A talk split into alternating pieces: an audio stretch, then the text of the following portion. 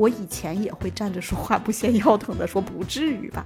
这一期录负面情绪，我也在想，我觉得我跟楠姐可能在这个维度上，唉，有时候给大家的那个感觉，你倒不能说是凡尔赛，但是的确有一点，就是有些东西我们我们没有没有经历过，所以说起来有点站着说话不嫌腰疼。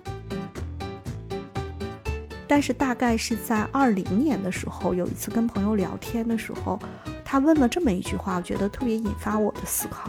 他说：“依然，你觉得吗？如果一直都在强调积极情绪，过分强调积极情绪，会让另外一些小伙伴，他的这些叫负面情绪受到二次伤害。”我和楠姐可能都有这样的偏好，就我们就看到别人开心，我们就开心。如果看到别人不开心，我们还想想办法把别人逗开心。其实我这两天一直在反思一个问题：是不是我们对于某些情绪，是在内在是一种逃避或者抗拒？但是呢，有的人呢，可能是在某些场景里面，呃，触发了你的愤怒的种子，然后你的愤怒的种子就长出来了。有的状态里面是触发了你悲伤的种子，你这个悲伤的种子就长出来了。但是同时跟这个种子长出来的还有一个，就是比如说你愤怒了，同时长出来的还有一个是陪伴愤怒的这样一个种子，嗯，让它照顾好你的愤怒。欢迎大家收听《十人十己》，我是舒阳，我是赵楠，我是薛逸然。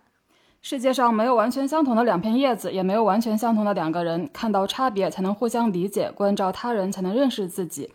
最近两年，世界似乎在整体下沉。持续的疫情、惨淡的经济和资本市场、被限制活动的居民、苦苦支撑的企业、毕业即失业的年轻人、在家里上网课憋出病来的学生，还有不久前其他国家发生的战争。提醒人们，世界真实存在的分裂、对立和封闭。作为一档关注人性以及人和人差异性的播客，我们并不想去谈论宏观局势这样的大话题，但是我们想以我们的方式来讨论现在笼罩在大家头上的负面情绪。情绪是每个人自己的，又是公共的。我们想知道，负面情绪对具体每个人究竟意味着什么。前面有一期我们聊过积极情绪，我们认为积极情绪是可以自我生产的。那么负面情绪，我们是不是也可以来领导他们，而不是被他们所驱使呢？在准备这期话题的时候，我还是先查了一些资料，关于负面情绪到底有哪些。其实描描述负面情绪状态的词也有很多，然后我挑出呢，就我认为可能比较有代表性的，在中国人的日常表达里会比较经常出现的七个。他们分别是悲伤、愤怒、痛苦、焦虑、失望、迷茫和孤独。那还是想问问轩老师和楠姐，就哪些是你们会更经常出现的负面情绪？或者说你们有没有一些负面情绪也比较经常出现，但不在这七个词里面的？还是说你们很少有负面情绪呢？嗯，我的负面情绪肯定比楠姐多，我觉得。呃，我说一下这七个词里面，我比较常出现的其实是愤怒、焦虑和失望。嗯，啊，就这三个是高频出现的。呃，我看到舒阳准备这期节目的时候，我就在想，愤怒这个词不就是失控之后所产生的一种感觉吗？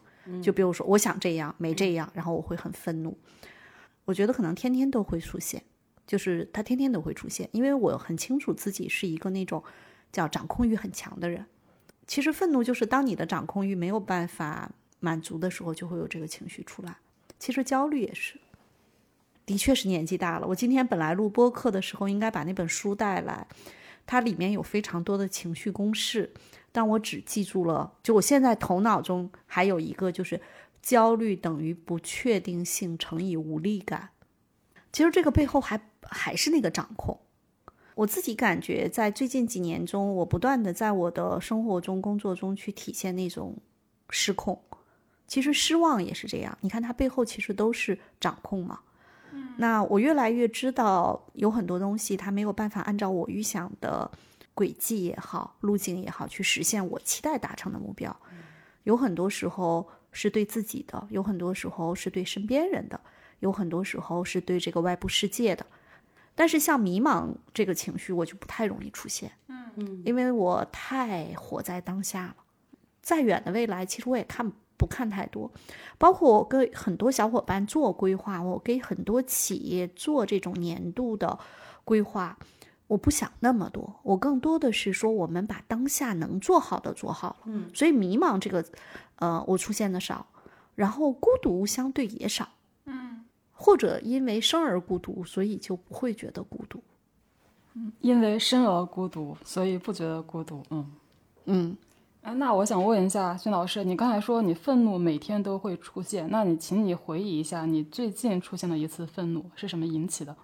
哎，你要这么讲，我就想到有一天我给楠姐拨语音电话，她没接。其实是在拨语音电话之前，我已经愤怒了。我跟大家讲这个愤怒的场景特别搞笑，就是他讲了一天课。我问王延雪，我说：“你们收拾完了吗？楠姐回家了吗？”她说：“还没有。”我说：“她不累吗？她还不赶紧回家？儿子还在家呢。”然后我觉得那一刻我是感觉到了愤怒，但这个愤怒的背后，其实大家可能能够听出来是那种爱嘛？对啊，我觉得有的时候楠姐也不是小孩子了，她应该有她自己的节奏和安排。包括刚才他们俩被我 push 下去做核酸，我跟舒阳说：“我说我感觉我自己是个老母亲。” 啊，那其实我我心里头很明白，它是一种掌控。有时候你想一想，中国的老母亲不就是打着为你好的名义在掌控你吗？啊，就这个愤怒出来的时候啊，它是一个本能的，就它就冒出来了。但是实际上那天楠姐没有接我的电话了，因为她正在忙着。大家可能会觉得这件事情很小，就所有的听众听起来这件事情很小，但是其实是有一些信息我们也不便于在微。播客里头说的这么细，嗯，是这这个其实还挺超出我的想象的。轩老师会因为楠姐没有更早的回家，所以而感到愤怒。楠姐呢？你呢？有一些词可能会出现过，但是它频率并不是很高。比如说悲伤，我像我这个年龄也会遇到过亲人离世，嗯，我觉得悲伤感最浓郁的时候，嗯，其他的部分如果说经常出现啊，我可能也是愤怒。感觉我俩像两只愤怒的小鸟。对，但是我想说的是，我们的愤怒其实会分场合，比如我们在去原来在组织里面，我们去做管理岗的时候，以及我们在客户界面这一层的愤怒，其实我觉得是更弱的。对，当然这里头也有一个就是我们所说的职业化嘛。其实包括像我刚才说，我对楠姐的那一刻的愤怒，其实越是最亲近的人，嗯，有的时候他才会生成，就是那个事儿不在在别人听起来不能小到不能再小了，但是可能我们俩在一起这么长时间，会更能体会到那个愤怒因什么而起。对，然后呃，愤怒背后，我觉得是依安老师刚才会提到的失控啊，因为我们总是希望一些事情按部就班，按照我们想象的去走，尤其是我又比较乐观。近几年，其实我对愤怒的这个部分爆发的会少一些，嗯，但是往往会在比如说亲子关系这个部分，通常会在愤怒这个点上，我觉得还是会频频频爆发的。另外一个呢，之前我我回想了一下，会容易出现愤怒，实际上是不被自己呃特别欣赏或在意的人理解或者误解，这个部分我觉得也会让我也会给我带来愤怒。嗯嗯，然后愤怒之后，可能就会引来一些，如果我想去解释，那是另外另外一回事儿；如果我不想去解释，可能就会伴随着失望。嗯嗯，就他的连锁的情绪就会就会出现了。另外一个呢，我自己体会到焦虑我也有，但是焦虑感的部分呢，我好像很少为自己焦虑。嗯嗯，我都是在为别人去焦虑，比如说神兽啊，要解释一下神兽。神兽就亲子关系里面，我们可能更多的是为孩子啊啊这种这种会焦虑的会更多一些。实际上，我觉得真正为自己焦虑的反而是少了一些。依安老师呢？嗯，也是。当时看那本书的时候，叫《焦虑等于不确定性乘以无力感》。嗯，要想降低焦虑，你要不把不确定性降低下来，要不把无力感，就是你你会更可控嘛？其实还是强调那个可控。嗯。比如说，像我为什么会因为楠姐没有及时回家而愤怒？其实那个东西就是叫不确定性，就是他如果能在那个时间点回家，有很多东西就会是在确定性的风险可控范围内。对，我又会说到那个叫掌控嘛，我的掌控感是特别强。其实背后是因为焦虑，在背后是因为爱。对，这个焦虑的背后，其实是我能够看。就是打着引号的看见某些事情的走向。嗯。啊、我们举一个例子哈，我们举一个不举我和楠姐的例子，我们举一个大家在工作和生活中都会出现的问题，大家就能够理解到，就是焦虑所带来的冲突之后的愤怒的升级。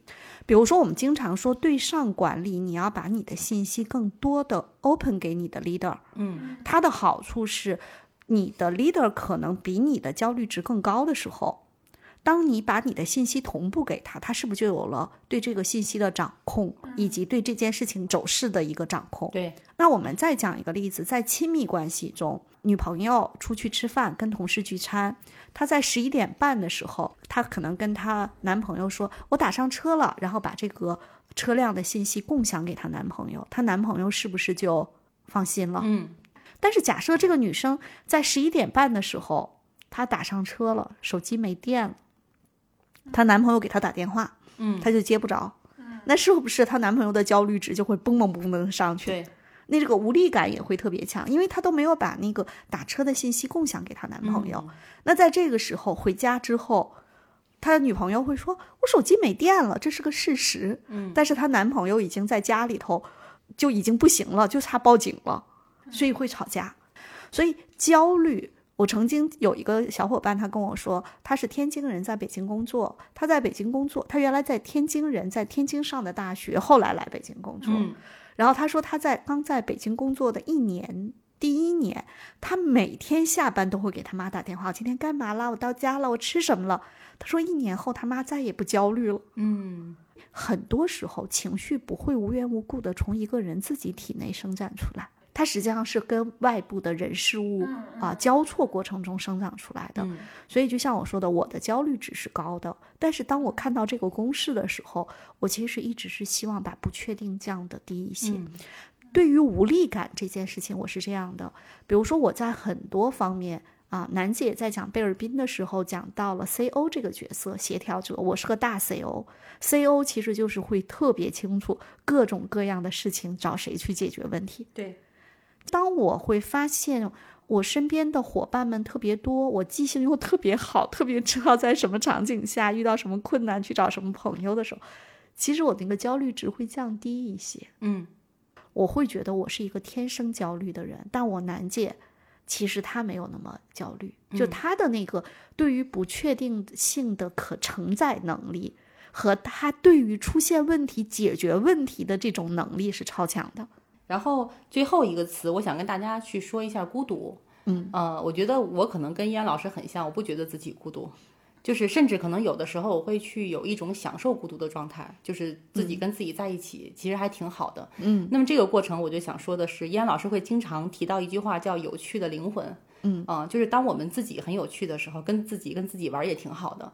第二个部分呢是说，我不觉得跟别人链接的时候，呃，我会觉得有难点。就比如说，我们上次会说到一期关于社交的那个话题，啊、有一些是社恐。首先，我不是社恐，所以呢，我想跟楠姐是社牛，我我社杂，对，所以就在这个过程当中，只要你想链接，其实你就可以链接到很多人。尤其是现在跟依安老师一起做，其实依安老师给了我很大的支持和帮助，还有鼓励哈。在这个过程当中，我可能去做了好多原来没有去迈出那一步，跟很多之前的朋友链接的过程，因为原来在组织里面不需要你这些跟呃朋友以及原来的一些比如研究生的同学去链接的这个过程，你不需要。不是因为楠姐特别忙。楠姐以前在组织里面，你知道吗？她八点半之前没下过班儿，她跟谁链接呀、她下了 回了家，她吃完饭接着写写写东西。嗯，对，是是那个状态哈。但我觉得，呃，这一段时间给我带来的变化其实特别大，也是听依安老师的，一定要走出去，跟很多小伙伴去链接。然后原来我会觉得跟一些陌生人，跟一些之前的朋友很长时间不见，然后我们去链接，其实还挺困难的，张不开嘴。但是你发现，只要你做出第一步改变之后，就不那么难了。其实我和楠姐都不是在社交方面有特别大困境或者挑战的人，嗯所以在孤独的这个里面，我们俩其实是非典型。嗯啊，比如说像我说，我觉得人生而孤独，所以孤独啊，那就是它客观存在的。嗯，如果在社交这个维度上可能有挑战的小伙伴，他的这种孤独感，可能是我和楠姐无法感受的。嗯，呃，前两天我见了一个小伙伴，说到他在职场中遇到的一些困境和挑战的时候，我当时跟他是这么说，他体谅和和谐都排在前面。我说，别人说你不至于，但是我知道你至于。就是别人说，嗨，这点事儿你不至于吧？我和楠姐，我们这样特质的人，有的时候也会觉得这点事儿不至于吧。但是对于治愈的小伙伴，他真的那个时候特别的痛苦和难受。如果我不是解读了一千多份盖盖洛普的报告，我以前也会站着说话不嫌腰疼的说不至于吧。这一期录负面情绪，我也在想，我觉得我跟楠姐可能在这个维度上。唉，有时候给大家的那个感觉，你倒不能说是凡尔赛，但是的确有一点，就是有些东西我们我们没有没有经历过，所以说起来有点站着说话不嫌腰疼，所以我们也在前头先打个预防针。嗯嗯，我当时挑出这七个词的时候，我想我们有三个人，不管怎么样，七个词还是能够覆盖吧。但是现在听了下来，我觉得孤独，觉得我们靠你补呢。但是我就想说。这七个词里面，我有感觉的几乎也是刚才说的愤怒、焦虑、失望。对其他四个词，我也不太有感觉。哎呀，所以就感觉好像这次我们样本量确实是有点小。这个时候还不得不说，我的同理心还是。比你俩是不是排的更靠前一点？嗯，是是是，很强很强。对，所以其他的这些词，我可能会在其他小伙伴身上，在他们的身上，我能够看到。几天前吧，呃，清华大学的彭凯平教授，他跟香港卫视的吴小吴小丽吧做了一期这个专访，就是关于积极情绪。当时有一个小伙伴，呃，发朋友圈，大概的意思是说。在当下这么难的时候，我们囤这囤那，不如囤点积极情绪。嗯嗯。结果有另一个小伙伴在下面跟他回的话说：“如果你连吃的都没有，你囤积极情绪有啥用啊？”嗯。就这句话虽然挺怼的哈，呃，我是一七年开始在清华就听彭海平老师的课程，都是关于积极心理学的。嗯。但是大概是在二零年的时候，有一次跟朋友聊天的时候。他问了这么一句话，我觉得特别引发我的思考。他说：“依然，你觉得吗？如果一直都在强调积极情绪，会不会过分强调积极情绪，会让另外一些小伙伴他的这些叫负面情绪受到二次伤害？”嗯，哇，当时真的是他那句话，如同就嘣给了我一拳的感觉。我觉得是的。比如说，如果像我和楠姐，我们去听积极情绪、就积极心理学的很多课程，我们真觉得嗯特别好，特别好，特别好。但是对于一些小伙伴，他可能不管是他的这个我们说叫出场设置也好，他的成长过程也好，他的原生家庭也好，他的成长经历，包括他当下工作生活中所遇到的那种困境。就是如果我们会把他说，哎呀，你怎么有那么多负面情绪？你应该更积极一些。这个其实是会给别人造成二次伤害的。嗯，所以那天呃，顺阳说讲一讲负面情绪，我觉得最重要的一点，即便是像我和楠姐和舒阳，我们说我们可能不管是从悲伤、痛苦、迷茫、孤独这四个维度感受不深，但是我想说的是，如果你跟我们三个人一样，这种情绪感受不深。恭喜你，但是当你遇到有这样情绪的小伙伴，请千万不要说不至于。嗯嗯嗯嗯啊，我觉得这个其实是舒阳做这期节目说，我觉得特别想跟大家讲的，就如果你身边有这样的，就是比较悲伤的，啊，特别痛苦、特别孤独、特别迷茫的小伙伴，你可能千万不要用那种所谓的积极情绪的方式想把他带出来，你要允许他在他的那个情绪里。可能是你不能理解，就我觉得我现在的状态好像很多负面情绪都不太常出现，但是在我刚刚工作，比如说工作前什么五年的时候，就是经常会出现愤怒加失望的那种情绪，就甚至就是可能出现到我自己觉得我需要去找心理医生的那种程度。嗯，然后为什么会经常出现那种情绪呢？就肯定是跟自己工作内容也是紧密相关的嘛。比方说，我会觉得，就觉得身边的人或者说自己的同行，就我会觉得就是他们做的一些事情我不认可，然后我就会愤怒加失望，就是为什么这个世界是这个样子，或者说这个机构就是标榜自己如何如何，但是事实上他们真正在做事情的时候会这样子。然后当我的这种质疑得不到别人的回应的时候，就这个失望就会加深。然后这是我以前的时候会经常出现的一种情绪，愤怒加失望。然后还有一种就是焦虑，这个焦虑很多时候也只是也是工作带来的，就是为具体的一个工作焦虑。就比方说，哼，这个什么截稿时间啊之类的，就就这种焦虑是属于比较具体的那种焦虑啊。嗯。呃，因为说到这期话题，然后我首先其实脑子里就呃浮现出来我很多年前看到过的一个嗯案例，就他是前央视记记者柴静，他曾经做过一个中学生集体自杀的一个调查节目，然后做这个节目，他们的初衷是想调查出这个自杀的原因，但最后呢都没有得出一个明确的结论。柴静自己在后来聊到这个事情的时候，他说呢自己的一个推断。然后大意是说，就当时的那些学生在感情上，就他们可能是有有一种追求极致的倾向。就是当时其实是这群中学生里面比较核心的一个女生受到那些言语上的羞辱，他就决定以自杀的形式来表达自己的那个态度。而其他的同学呢，因为很喜欢这个女生，就约好一起自杀。然后柴静当时说，这其实有一点有一点点像一种悲剧化的审美倾向。就在这些孩子们看来，他们的这个举动是很庄严的。然后我后来又看过一些，呃，脑神经科学的资料，就是说人在青春期的时候，大脑的感受力是最蓬勃的，就可能他们比成年人对情绪的感受要强烈很多。这也是为什么就很多青春期他容易，呃，追星就狂热追星，但是他们同时也会容易放大一些消极情绪。嗯，那就是，就抛开这个年龄的因素，就我的确观察发现，就我身边有些朋友，他们对情绪的感受更加强烈。他们也更加倾向让自己沉浸在一个负面情绪里面，比如说悲伤，甚至说这种负面情绪对他对他们来说像是一种力量，就驱动他们去创作、去行动。那你们会有相关的这种观察吗？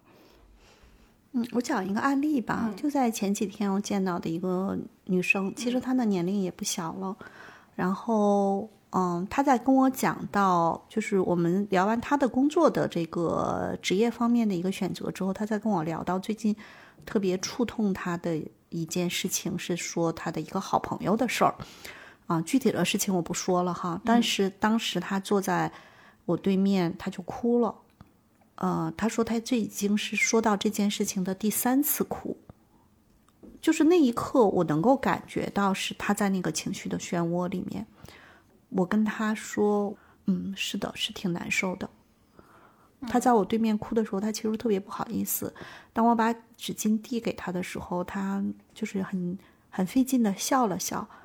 他说：“嗨，我先生都说你不至于吧？”就大概这么说他。嗯，哎，然后我叹了口气，我说：“是啊，别人觉得不至于，但对你来说，这个情绪就是很难很难过去。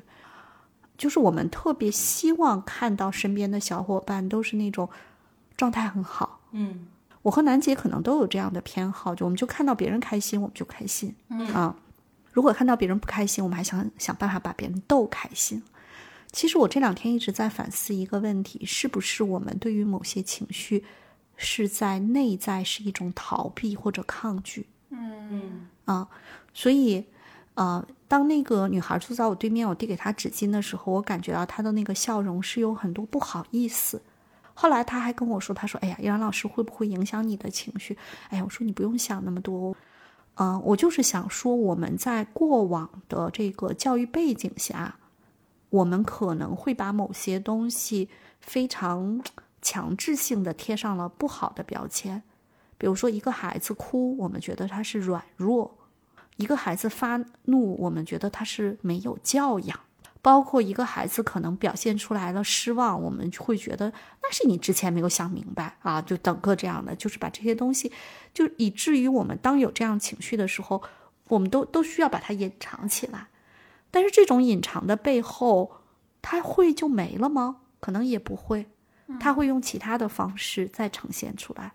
我们看一个事实：中国女性甲状腺和乳腺的问题其实有多严重，在某种意义上，那些都是情绪的淤结。就是我们是不是能够允许别人在痛苦的状态中？我觉得这种允许本身是很重要的。嗯，包括当我们身边有人表达一些悲伤也好、愤怒也好、失望也好，就这些情绪的时候，你是不是能够允许他表达，还是说，哎，不至于？你不如什么话都不说，说嗯，就过去了。其实这个过去，并不是说你不同理他，而是说你允许他表达。嗯嗯。我觉得就是我这段时间的成长也会来源于跟易安老师一起经营我们现在的维斯德的公司，而且在这个过程当中呢，呃，我确实像燕老师说的啊，我就是那种就就喜欢在积极的情绪里面待着的小孩儿。如果如果外面有阳光，我就愿意站在阳光下面去晒着。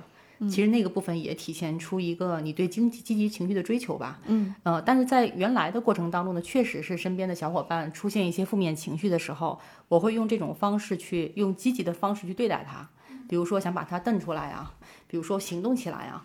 但我觉得最近给我一个特别大的感受，就是依然老师说的那一点，就是，呃，有的时候我们可能做不了什么，但是陪伴其实是一个特别好的，就那个阶段给予对方特别好的一种。方式，嗯嗯，就是你跟着他一起，你陪着他一起，该做什么做什么。然后原来我会遇到这种情况，发现用我自己的方式带不出来的时候，我就不知道应该怎么做了。嗯，但我觉得现在给了我一个特别好的方式，嗯。然后我在原来的工作当中呢，其实也会遇到过呃迷茫的时候，那个迷茫和负面情绪来的时候，通常是在工作当中，当你接了一个新任务，这个新任务起步的时候，可能会有一些问题，比如得不到外面的认同。呃，大家都来挑你的刺儿，嗯啊，我觉得这个部分其实我会有很强的负面情绪感。但是那个过程当中呢，呃，我可以跟大家分享一个我的经验哈，我可以允许自己的情绪低落，而而且呢，我是能够感受到我自己情绪低落的，嗯但是我会跟自己说，你可以低落到什么时候，然后到那个节点之后，你要做一些行，你要做改善，做一些行为的改善，比如说行动起来。让这个情绪慢慢的在行动当中，可能它就弱化了。这是我自己处理我自己负面情绪的一种方式。就因为我觉得，比如说有的时候我们的，比如在工作当中的一些焦虑，可能你光焦虑是没用的。就是当我们当我真正行动起来的时候，那个焦虑慢慢的它也不至于那么高的值在那儿摆着，可能它就自然的弱化一些。嗯嗯，我的体会是，就是我现在会特别的因人而异。嗯就是像我们这样的小伙伴，如果他出现在我的这个身边，他现在可能不管是愤怒、失望啊，前两天就有一个小伙伴这样来找我，我当时就跟他讲，我说我帮你分析完这个场景之后，我觉得对方并不是什么什么，现阶段可能对你来说最好的选择是怎样怎样。我说你不要太去计较当下的得失，先去把这个事儿做起来。嗯啊，哎，你看这个时候他其实就是我会给他一些就是叫积极的影响。嗯。然后那个小伙伴，我说完了之后，他的那种愤怒、失望，哎，好像都少了，他就有力量去干去了。嗯啊，但有一些像我刚才讲的另外那个小伙伴，我知道在最近他自己的工作以及他的小伙伴的工作所带给他的那种叫情绪的冲击感特别强。那我觉得就要允许他在这个情绪的冲击感里面，就是后来他跟我说的事情，我并没有在这个理儿上，就是并没有去从逻辑上。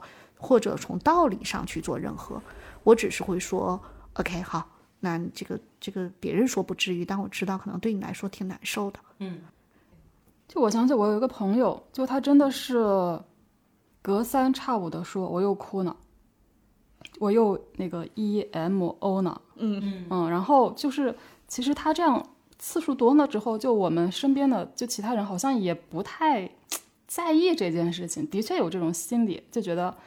你反正经常这样，就哭一哭一下又好了嘛。然后我就在想，就有没有一个更合适的一个态度呢？嗯，这就是表情包的价值。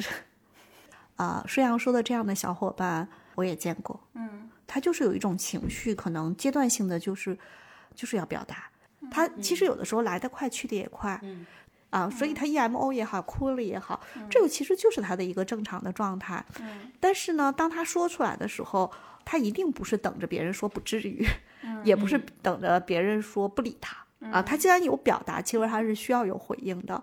我就说表情包为什么在这个时间段就特别有价值？如果是在群聊的时候，可能一种是那种就是偏安慰型的抱一抱的表情包，嗯啊，一种是调侃型的表情包。往往这样表达的人，他是需要回应的，嗯但是并不需要你给他讲道理。嗯就最怕就是有人，就是我们说上纲上线给人家讲道理，这就没什么意思了。啊、有一些小伙伴，比如说他来找我做咨询，说到的是职场的问题，但是我明显感觉到他在职场中、生活中都会有一些我们说就是他压抑无法表达的情绪，甚至可能是从小的或者高考失利的，或者第一份工作留下的这个啊伤痕啊等等都会有。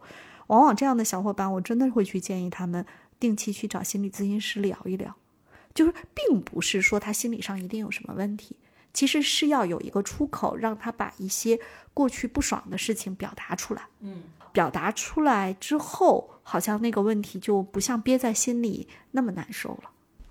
因为我觉得一个人他的负面情绪的种类，或者说出现的那个情况，好像是有规律的。就是是不是我们可以从自己情绪出现的这个规律里去认识自己？对呀、嗯比如说我还有一个好朋友，他说他如果下午睡了个午觉，醒来的时候是天已经就是有点阴了，然后他如果自己在房间里没有开灯，他的情绪就会荡下来。可能又会有人说不至于吧，对，但我这个好朋友他就是这样。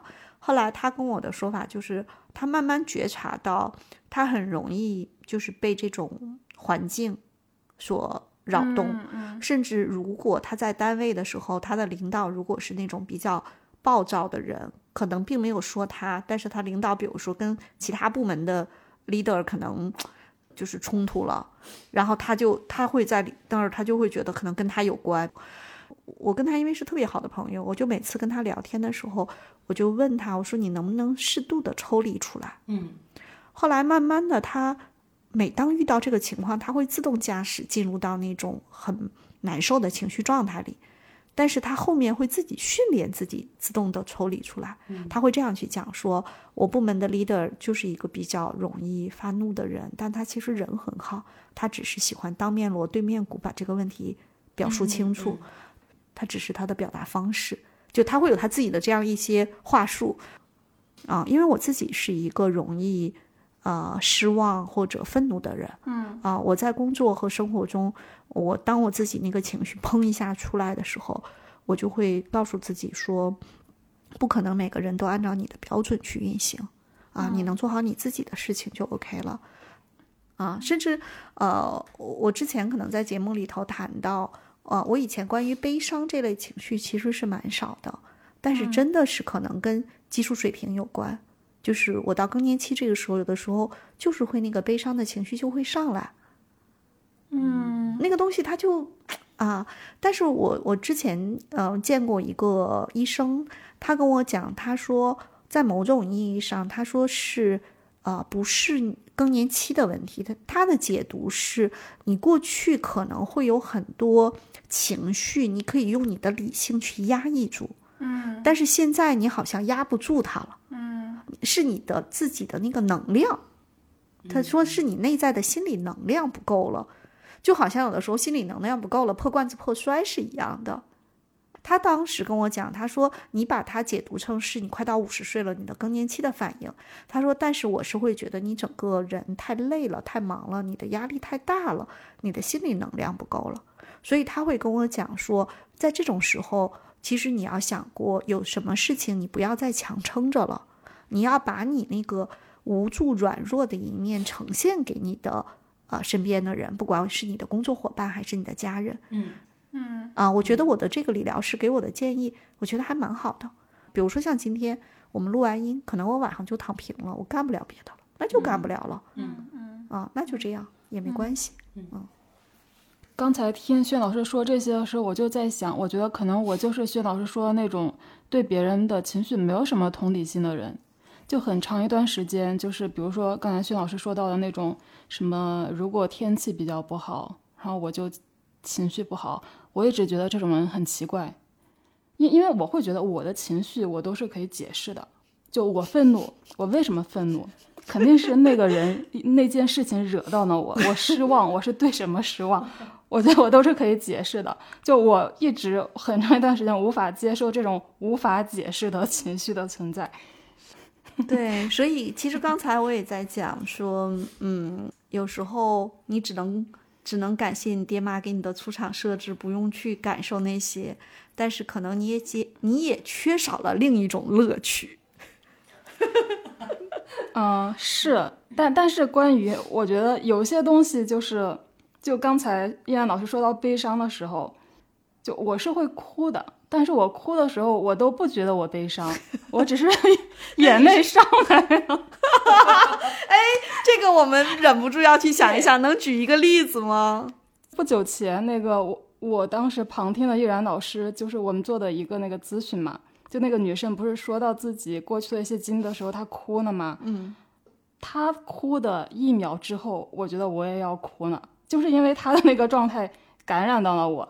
但我觉得我当时还没有涌现出什么悲伤的情绪，我还没有去理解他当时经历过的那件事情，但我就自然而然我就觉得我想哭。嗯，但是你那时候并没有悲伤的感觉，是吗？我觉得没有。就可能是有点眼睛里有眼泪的时候，那个时候提醒我，我可能是有点悲伤。嗯，我我理解是不是会有呃会不会有怜悯的情绪在里面？就是觉得，哎呀，他我觉得我觉得我们舒阳小姐姐在那一刻没有那么复杂，她只是镜像的哭了。来来，对，她像照镜子一样。我觉得我我的那个镜像神神经元还比较发达，但是他还没有打通我的那个理解能力。对他只是看到了，呃，其实是这样的，就是我刚才为什么我说愤怒、焦虑和失望是我常见的，呃，我我我我可能有点受不了，是我其实是不敢去碰悲伤这个情绪。嗯嗯，就是。你想，人生我都到五十岁了，人生中肯定会有一些场景，是会让你很悲伤的，嗯。但是我觉得可能是我我在逃避，或者是说，呃，我闭上眼睛那个事情，它好像就就就我我其实是在回避它，啊。然后呢，有的时候，比如说在做咨询的时候，有一些小伙伴，他讲一个故事。啊，其实是让你的情绪一定是会被带着走的。嗯嗯嗯。呃，但我又是一个就是以事儿为导向的人，就是我自我我自己知道我的情绪是特别那种叫充沛的。嗯。但是我又非常理性的去压抑我的那个情绪，就是因为我是以事儿为导向的嘛。我们在很多场景中相遇，其实是基于那个事儿，而在那个事儿的背后，我其实是有目标的。嗯。啊，所以我就会把那一趴。压起来，呃，这是一个。第二个，其实是我，我觉得有很多时候那个悲伤的情绪，我是我连碰都不敢碰的。嗯嗯嗯嗯嗯，是，我觉得可能我跟叶苑老师是比较相似的，就是我觉得当下我我应该是感受到那一点点悲伤，但是当我感受到他的第一秒，我就会告诉自己，这个是。别人经历过的一件事情，就其实跟我没有什么特别的关系，而且这个这个就它只是一个客观的东西，我没必要这个时候去投入我的情绪，然后我就会把自己那个冒出来的泪水给 压下去，然后就这个事情就就过去了。说的过分一点，我从来不敢看悲剧的电影、小说、电视剧，我就一点都不敢看。前两天那个我们家先生在家看那个，哎，就最近特别火的那个剧叫什么呀？嗯，什么什么什么是人世间？对对对，你看我们这三个人一看就是不看电视剧的。我我们家先生在家看人世间，然后有的时候我跟他看两眼我就不行了，泪流满面，然后我就走了。嗯，呃，就是不太敢去碰那些，其实是一种更脆弱吧，我觉得。嗯嗯嗯。我倒不会不太敢去碰，就如果我真的就一个人自己在家，我觉得看一个让自己什么大哭一场两场，我觉得是没有问题的。然后我很快就会恢复过来，就哭完了就哭完了，嗯，就跟排毒一样。对我这我这一点跟跟舒阳小姐姐还挺像的，嗯，就我也会自己一个人去看一些悲剧，然后呢，那个看完悲剧之后，好像就同理里面的人物，然后让自己也是哭一场。其实是看完就完了。嗯，对我都不敢看，你们俩比我勇敢的多。然后，然后我之前看过一本书，那本书的话也想跟大家去分享一下，就是一行禅师的和与自己和解。那么在他那本书里面，其实他会提到情绪，人的情绪有五十多种，具体的数字我记不太清了啊。然后他讲了一个点，我觉得挺有意思的，他就说的是这五十个情五十多个情绪，其实就像五十多个种子，在每个人的内心深处，它都在那儿。他就在那儿，他就被埋着。但是呢，有的人呢，可能是在某些场景里面，呃，触发了你的愤怒的种子，然后你的愤怒的种子就长出来了。然后有的情绪、有的状态里面是触发了你悲伤的种子，你这个悲伤的种子就长出来了。但是同时，跟这个种子长出来的还有一个，这个就是你那个就是，比如说你愤怒了，同时长出来的还有一个是陪伴愤怒的这样一个种子。嗯，让他照顾好你的愤怒。嗯嗯嗯是，我觉得刚才楠姐说的这个，就我觉得可以解释，如果你是一个很容易愤怒的人，其实这样的人是比较已经练就了比较好的处理愤怒的能力呢。对，其实就像我说，我可能一直回避悲伤。嗯，我觉得其实是我没有能，就我我有能力处理愤怒，但我没有能力处理悲伤。然后曾经有一个朋友跟我聊他工作中的不开心，就当时我问他说：“你上级让让你做的这些事情，你觉得很痛苦吗？你觉得一点价值都没有吗？”然后他的回答说：“一点价值也没有，倒也不是。但是我想做的事情，他们不让我做，这还不痛苦吗？”我当时就有点感慨，因为我会觉得我很少会用痛苦这个词来形容自己。呃，我想问一下叶然老师还有楠姐，就是你们觉得在什么状态下？自己的状态就可可以用痛苦来形容了。我觉得舒阳又问错人了。我觉得我俩应该，我不知道楠姐怎么说，就这个词对我俩来说太高了。就像你说的，就是我们俩很难说把它形容成叫痛苦。我们俩可能更多的在我们的生活中，我们的不满意都会用愤怒就直接把它，嗯就是扔出去了。就是痛苦这个词，我觉得这是一个人的就是语言表达方式。啊，我记得有人说过，就是不同的人对于疼痛的那个等级是不一样的。有些人会觉得，哎呀，这已经就疼死了；有些人觉得还好吧。啊，比如说对于像我来说，我觉得能用上痛苦，哎呀，这个词太难出现了。我觉得其实是舒阳，你刚才那个问题里头是有导向性的。你记得你在刚才问到那个小伙伴，你说的是。你上级让你做的事情，你觉得痛苦吗？你觉得一点价值都没有吗？他是顺着你说的，说这还不痛苦吗？我觉得是因为我自己“痛苦”这个词在我的词典里头，它就很少出现，所以是不是我在解读别人的情绪的时候，也很少用这个词？我跟依安老师感受真的是差不多啊，我也是很难用痛苦来形容自己的精神情绪。但是可能，比如说生孩子，你说疼不疼？他一定是疼的。但是我觉得也谈不上痛苦，反正忍忍就过去了嘛。对，因为我我是那个手术的嘛，所以我觉得忍忍忍忍其实就还好。然后，呃，我自己觉得我可能形容一件事情哈，比如说这件事情来回来去的在有一些拉锯，我们也就是形容，哎，这件事有点难。嗯嗯，就好像很难用痛苦来去形容情绪。就我觉得我还是有痛苦的时候的。就是当我做的事情，可能我觉得很不认可，但是又必须不得不做的时候，就那个过程肯定是很痛苦的。就我会用“痛苦”这种词，就我自己会用。对，所以你问人家也是你问的。对，嗯，还有一个点，我为什么刚才舒阳说到这个，我就在想什么呢？嗯，我觉得我在很小的时候，我就非常清醒的知道我要自己做选择。嗯嗯，就我觉得这个是在，呃，你像我七二年出生，其实我们那个年代出生的人叫乖孩子更多嘛，就是随大溜，然后去特别听话。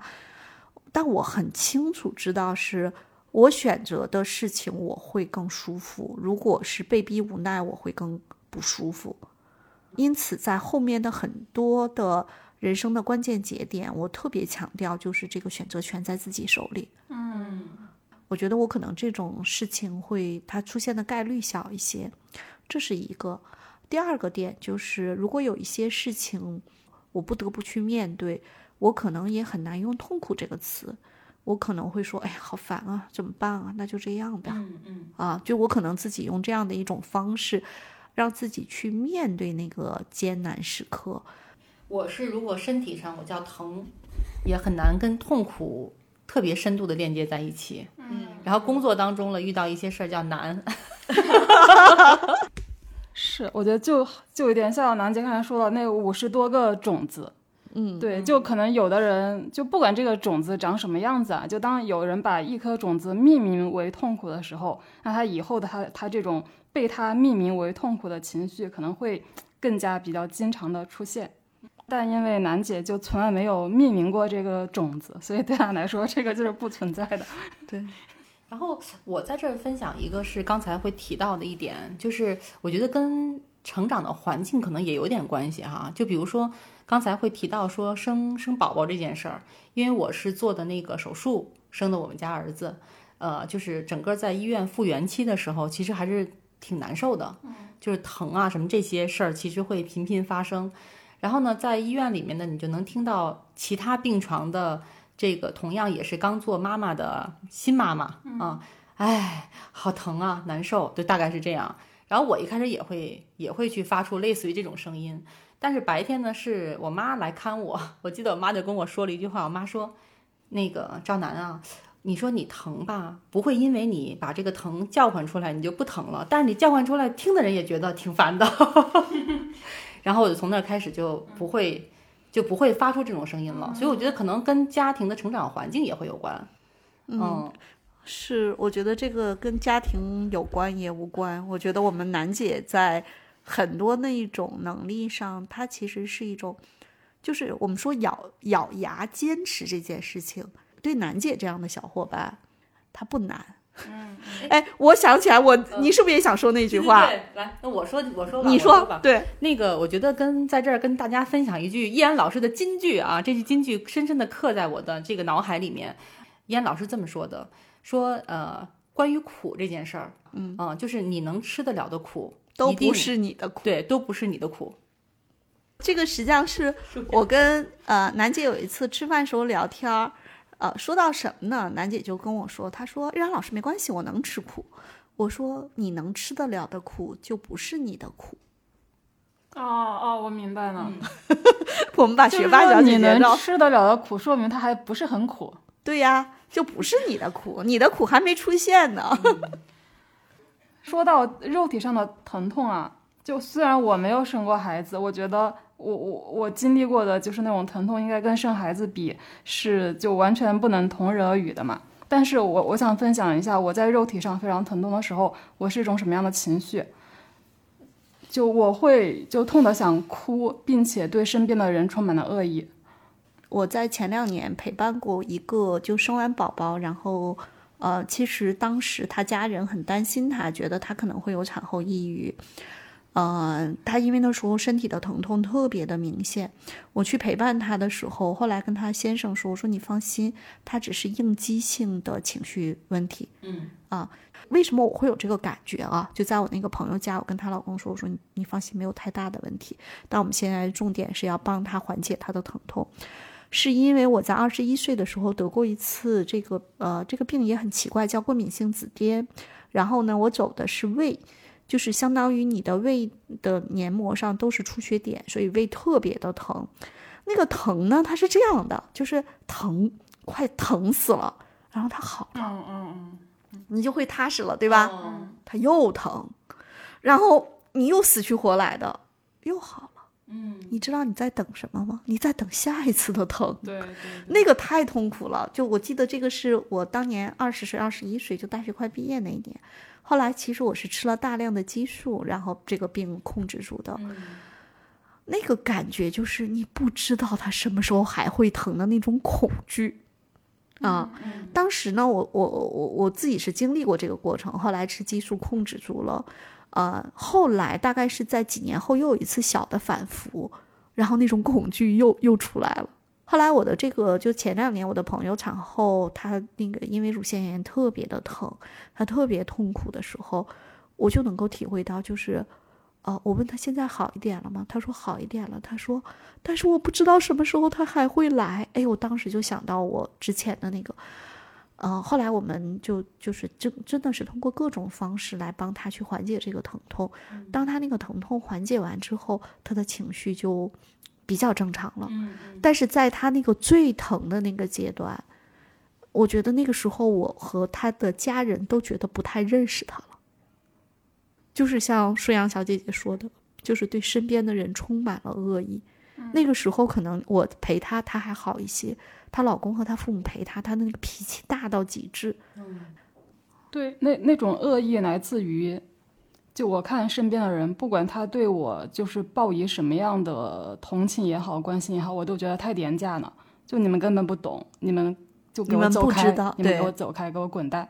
嗯，就是那个，呃，其实我觉得正好舒阳小姐姐讲到这个案例，我也特别想跟大家去讲，就是如果身边有人遇到过极，就是他处于极度的身体或者精神上的那种痛苦的时候，呃，其他的人真的是你没有办法感同身受，但是那一刻的他，你也你真的不要再说不至于。呃，依安老师会知道哈，上次也是那个依安老师帮了我特别大的忙，就是我们家儿子之前有一次那个阑尾炎的事儿，嗯就那因为他那会儿还很小，刚上小学，然后就得了这个部分，而且一查就是一个很急性的状态，然后我就特别着急，后来就辗转到了一家医院，很快就做了这个手术。其实小孩儿啊，去经历这个疼痛，尤其是那么小，他还是就是很难去抵抗那个疼痛的。我记得做完手术之后，在那个病房里面，当时我们是加床，所谓的床其实就是一个椅子拼的，就是这个状态，因为全都满了。然后我们家儿子在那儿就特别疼，然后那个是做完手术已经是晚上了哈，其他的病床的人也都睡觉了。然后有，因为他一叫唤，别人就会醒嘛，然后别人就会说说，哎呀，那个别叫了，别人都睡不好觉。嗯，这个时候呢，我有一个特别好的朋友，就正好来看我。看我的这个过程当中，就是当时我们听到的是，包括我也觉得会影响别人嘛，我就说那个儿子，咱们那个就是呃忍一忍，忍一忍哈。但我那个朋友不是这样的，我那个朋友会说，知道你疼，来那个叫叫就好了。那个时间点之后，会发现我们家儿子他的叫声反而没有那么大了。嗯，就是我觉得依安老师刚才提到的这个其实特别重要，就是你真的能同理他吗？嗯嗯哦、你能同理他，给他的是跟他同频的，他是能够感受得到的。嗯嗯但是如果他是那个状态，就像我作为妈妈我来说，哎呀，那个就是儿子，咱们忍一忍，忍一忍，其实你根本就没有同理他。是的，嗯，是的，所以这个其实给他的那个就是感受是特别不好的。嗯嗯是，然后其实我们当初想发起这期话题的一个原因，还是因为我们就是在当下的这个疫情中嘛，就是我有一种比较明显的感觉啊，就是这个负面情绪会把人推向对立。就在前些天，就我所在的一个微信群里面，就有有一个群友就说他看到他们小区有中年男人在呃楼下就摘了口罩聚在一起抽烟，他就觉得这些人很讨厌，当时他就直接在群里骂了一句脏话。然后当时我看到我心里就不太舒服，呃，因为我觉得其实很多人就是他确实没有那么注意，就包括就我我住的小区楼下经常有那种大爷大妈就坐在一起聊天，他们也不戴口罩，那我就觉得就你没必要说这么难听的话，就现现在就网络上已经有各种对立，就没必要再在生活中搞这样的对立嘛。然后，但是后来我又回头想，就因为当时就说出这个话的那个群友，他是在上海，就已经被封控了比较长的时间。我就在想，可能他的情绪本来就比较比较差，就那他想骂就骂吧。但当时我还是忍了一下，还是跳出来说了一句：“我我说，就我也经常看到有些人就没有把口罩戴好，但我不会觉得他们是就那个骂人的那个话，嗯，就我就不说了那个词，嗯。然后我我就这这里就其实也不是想讨论公共场所不戴口罩对不对的问题，就当然是不对的嘛。但是我在想，就人有没有可能在自己情绪不好的状态下，仍然能够对保持对别人有一定的善意呢？因为我觉得就是这种敌意，它确实是非常破坏性非常大的一种负面情绪。嗯让我想到心理学上的一个词叫踢猫效应嘛，嗯就是一个好像记不太清了，大概就是一个妈妈在单位心情特别不好啊，然后回家呢，那个孩子可能干了一个什么事情，妈妈就把孩子给凶了一顿，然后孩子这时候那个看见猫就踢了猫一脚，啊，其实就是说的这种情绪的传导。有时候我我自己哈，我会觉得在自己状态不好的时候，我会让自己躲起来。我觉得首先是只要是个人，他情绪就会有波动。但是当他情绪不好的时候，他是不是能够有觉察，就是不要再把这个破坏力往外去去释放？嗯，我觉得这个其实已经已经是一个很重要的事情了，这是第一点。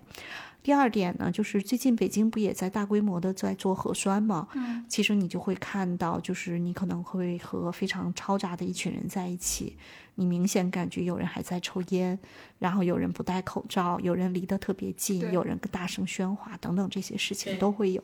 有时候会去想说，在这种时刻，嗯，就是大家的情绪都不好，但不知道哪哪一根稻草会压倒，嗯，骆驼，或者说哪一根导火索会引发更大的危机。啊、但我其实会更建议从一个个体的角度，我们是不是能够看到自己情绪不好的时候，说一句不太好听的话，先让自己闭嘴。我觉得已经是一个是一个你能够去控制的，这是第一个。第二个点呢，其实是在这点上，我特别佩服楠姐。嗯啊、我觉得有的时候，当我状态不好的时候，我是知道自己在再干下去就可能会会出这个状况。但我觉得我们楠姐在前两天我们去客户那儿的时候，有一条路特别窄，那个路只有一个位置可以错车，但是当时就是我们楠姐的车已经倒过来好几次，就让别的车都过去。后来呢，又有又顶在那儿了，顶在那儿呢，我当时我就心想说，哎，实在不行倒出去，我们另换一条路。楠姐就从车上下来了，她非常客气的跟对面的车说，能不能让一下？对面的车就跟她说，你往那边错一下，我们就都能，大家就都能过去了。嗯，楠姐当时态度特别好，哦，对对对，我刚才没看见。楠姐上来她的车，就是往旁边错了一下，那个车就过去了。楠姐自己说：“你看，这就是灯下黑，我就没有注意到咱们这面其实是可以有腾挪空间的。”我当时第一个感觉是，如果不是楠姐，换了另外的一个人，可能特别凶的跟别人说：“你干嘛不能让一让呀？怎样怎样？”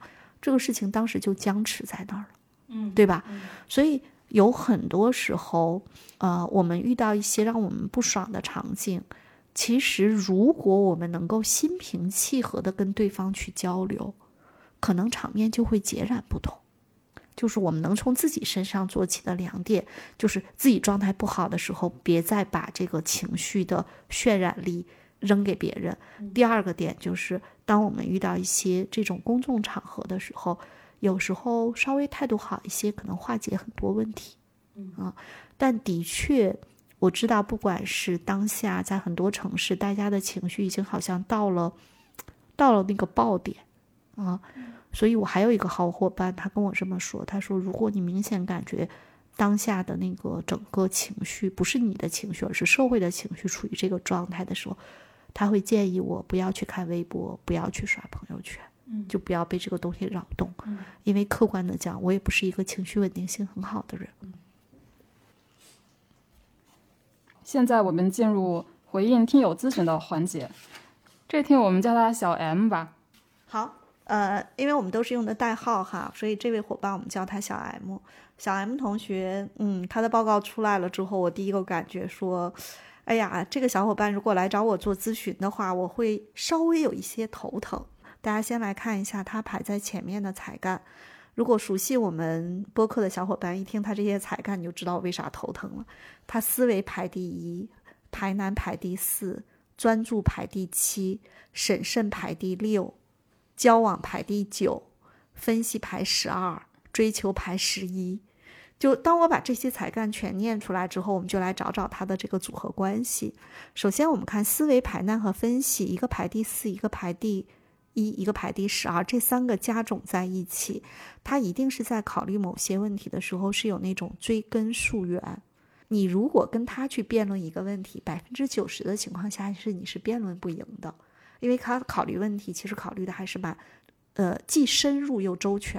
他审慎还在第六，就是他考虑问题又是三思而后行。嗯，所以这个小伙伴呢，啊，我虽然见不着他本人，但是我大概能够感觉到他在很多时候其实是会有一种看起来比较冷静的面孔。啊，为什么我会说他来找我做咨询，我会有一些头疼呢？因为他会跟我讲理，说起来好像就是我是个不讲理的人似的，我给自己挖了个坑啊。其实不是这个概念，就是这个理呢，实际上就好像你在做一道物理题，它其实是一个推理的过程。但是职业发展这件事情，它未必是讲理的。嗯，那这个小伙伴呢？啊，我相信他在工作中哈，应该是在某些维度上，他可能是做得非常好。呃，但是他说到他的过往的经历呢，是从一八年到现在都在同一家公司做运营主管，一九年从基层上升到主管之后，后续就没有晋升。在这三年中，他说主观因素是平时自己对工作上的那个思考的也并不多，投入度也没有那么高。客观原因呢是说整个组织的机会可能也会有一些呃稀缺，嗯，这个很正常嘛。我们知道，当一个组织比较平稳的时候，其实升职加薪也没有那么容易。但是他还说了，叫有一定的偏向性。这时候我们就要看到，他盖洛普的报告中排在第八的是叫公平。我们把这些信息拼凑在一起，他可能觉得在这家公司的升职上面，他可能遇到的是一种不太公平的状态。嗯，我们通过他的报告也想看一看，为什么他会觉得不公平呢？我们看到一个比较有意思的数据是他的沟通三十三，取悦三十一。我们知道沟通和取悦都排在后面。像什么排难啊、审慎啊、分析啊、思维在前。我刚才不是说到了，这位伙伴一定是比较高冷的一个范儿，嗯，所以他会有这么一个劲儿，说我不用说，你就应该看见我有多优秀。然后他的自信排在第十，然后这个小伙伴也在问说，感觉自己没那么自信。嗯，我觉得他可能在某些维度特别自信，在某些维度特别不自信，这是有可能的。他自己可以再去琢磨琢磨。呃，他对于自己有把握的事情，他没觉得他自信。他对于自己有把握的事情是，我就是对的，你们是错的。啊，是因为啊，他的呃思维啊、排难啊、分析都在前面，就是他会对某些点。实际上是研究的比较深的，嗯，而且一旦他研究的深和透的时候，其实也有点听不得进去别人的建议和想法啊。然后呢，他的取悦和沟通都排在后头，可是他在问题清单里面告诉我们，他最有成就感的事情是通过公司培训师的面试，这是第一个；第二个是挑战第一次做年会的主持，嗯，第三个是给全公司培训办公技巧。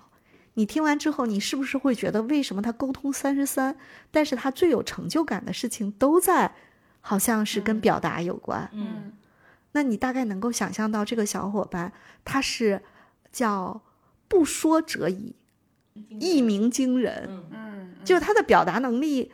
呃，他的表达能力强不强，我们且不说，嗯但是他的思维能力、深度思考能力一定是很强的。所以，不管是年会的主持，还是全公司去培训办公技巧，还是去做培训师的面试，那都是有准备之后的一种呈现。嗯嗯，我相信他这一方面是特别棒的。嗯，那么现在他其实想问的问题，我们来看一下。他第一个问题呢，就是最近有想换工作的想法，结合他的盖洛普的优势哈。我觉得他其实叫认准一条道，使劲往下跑，是他的盖洛普的特质。这个小伙伴其实有一点点钻牛角尖，但是我们千万不要以为钻牛角尖是一个负向的评价，它是一个中向的特质。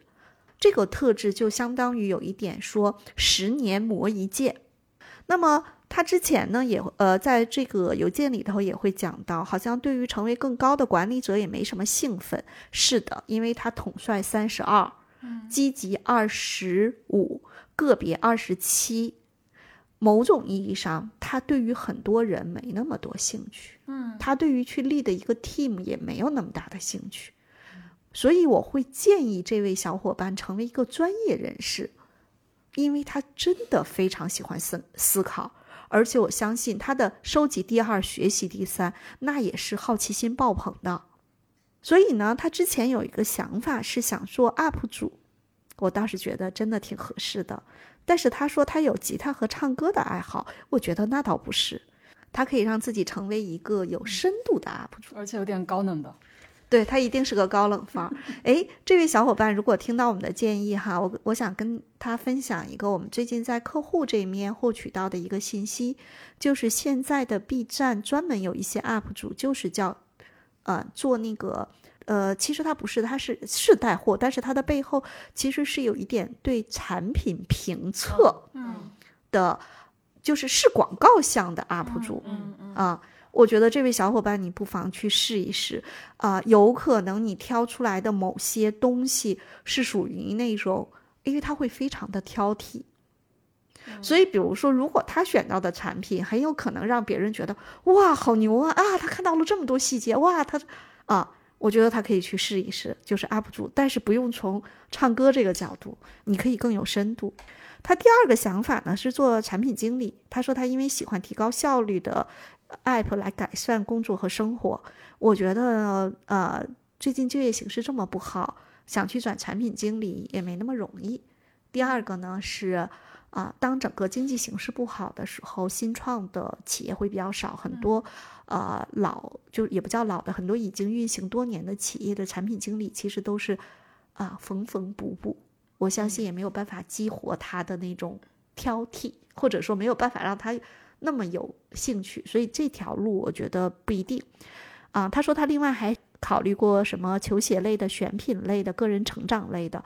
我觉得 UP 主这件事情，你可以把它不管是选品类的还是个人成长类的，可以试一试，说不定几年后这是一个嗯特别牛的 UP 主。别忘了给我发个红包啊！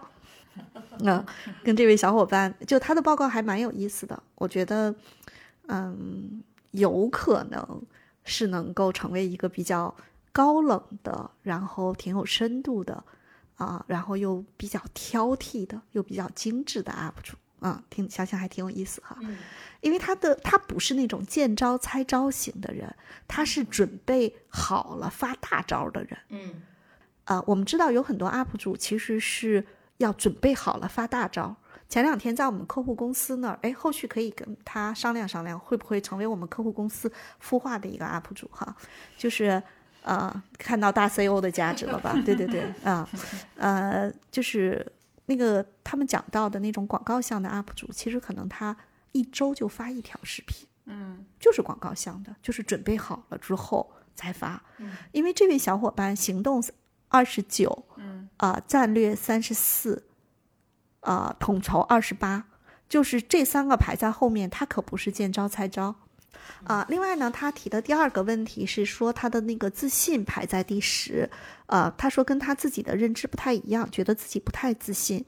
呃，他不太自信的核心原因其实是跟他一定要准备好了才能发大招。嗯但是呢，我们在职场中，尤其他是在互联网的教育公司去做运营的主管，那个活儿没有办法让他准备好了发大招。